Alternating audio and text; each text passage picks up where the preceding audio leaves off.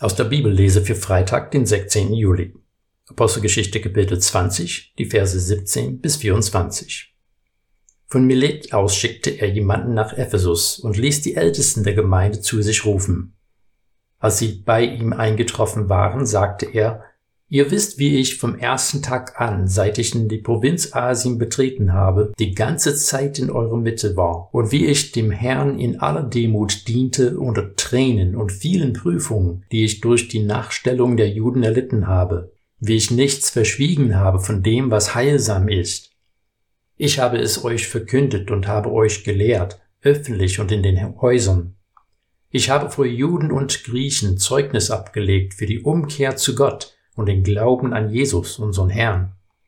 Und siehe, nun ziehe ich, gebunden durch den Geist, nach Jerusalem, und ich weiß nicht, was dort mit mir geschehen wird. Jedoch bezeugt mir der Heilige Geist von Stadt zu Stadt, dass Fesseln und Drangsale auf mich warten. Aber ich will mit keinem Wort mein Leben wichtig nehmen, wenn ich nur meinen Lauf vollende und den Dienst erfülle, der mir von Jesus, dem Herrn, übertragen wurde, das Evangelium von der Gnade Gottes zu bezeugen.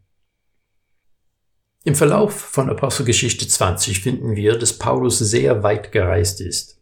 Durch die knappe Erzählweise werden wir verleitet zu denken, dass alles ganz schnell geschehen ist, aber die Reisen in der Zeit werden Monate gedauert haben. Jetzt ist Paulus an dem Ort Milet in Südwestkleinasien, heutige Türkei, angekommen. Hier lässt er die Ältesten der Gemeinde in Ephesus zu sich holen.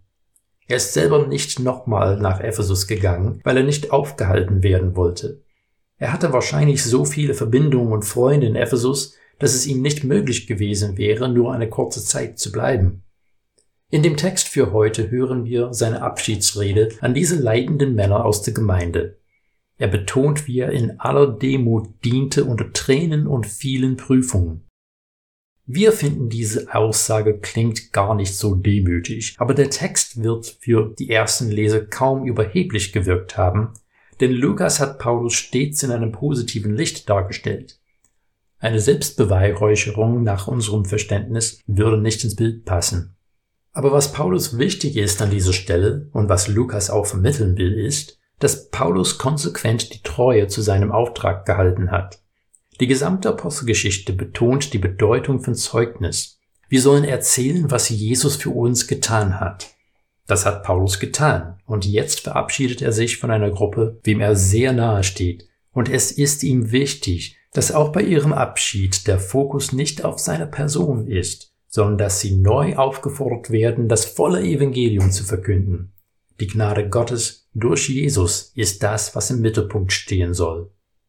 Es ist etwas schwer für uns, diese Umständen wirklich nachzuvollziehen. Wir leben in einer ganz anderen Zeit unter völlig anderen Umständen. Wir leben anders, wir reden anders und wir reisen anders als Paulus. Aber was nicht anders ist, ist die Botschaft von Jesus Christus. Von seiner Liebe und sein Opfer können wir Zeugnis ablegen. Paulus wusste auch nicht genau, was ihm bevorstand. Er wusste nur, dass es nicht einfach wird. Wir wissen auch nicht, wie unser Leben weitergehen wird, aber wir können im Glauben auf Jesus weitermachen, denn wir wissen, er hat alles unter Kontrolle. Ihm können wir vertrauen und das können wir bezeugen.